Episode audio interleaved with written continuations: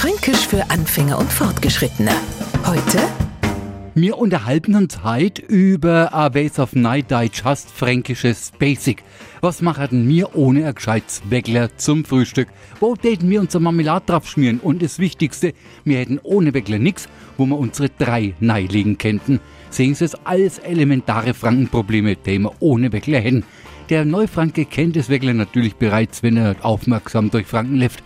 Ein Schild mit drei Weckler hat er hundertprozentig schon mal gesehen und weiß natürlich, dass wir hier von einem Brötchen oder einer Semmel sprechen. Fränkisch für Anfänger und Fortgeschrittene. Morgen früh eine neue Folge. Und alle Folgen als Podcast auf podu.de.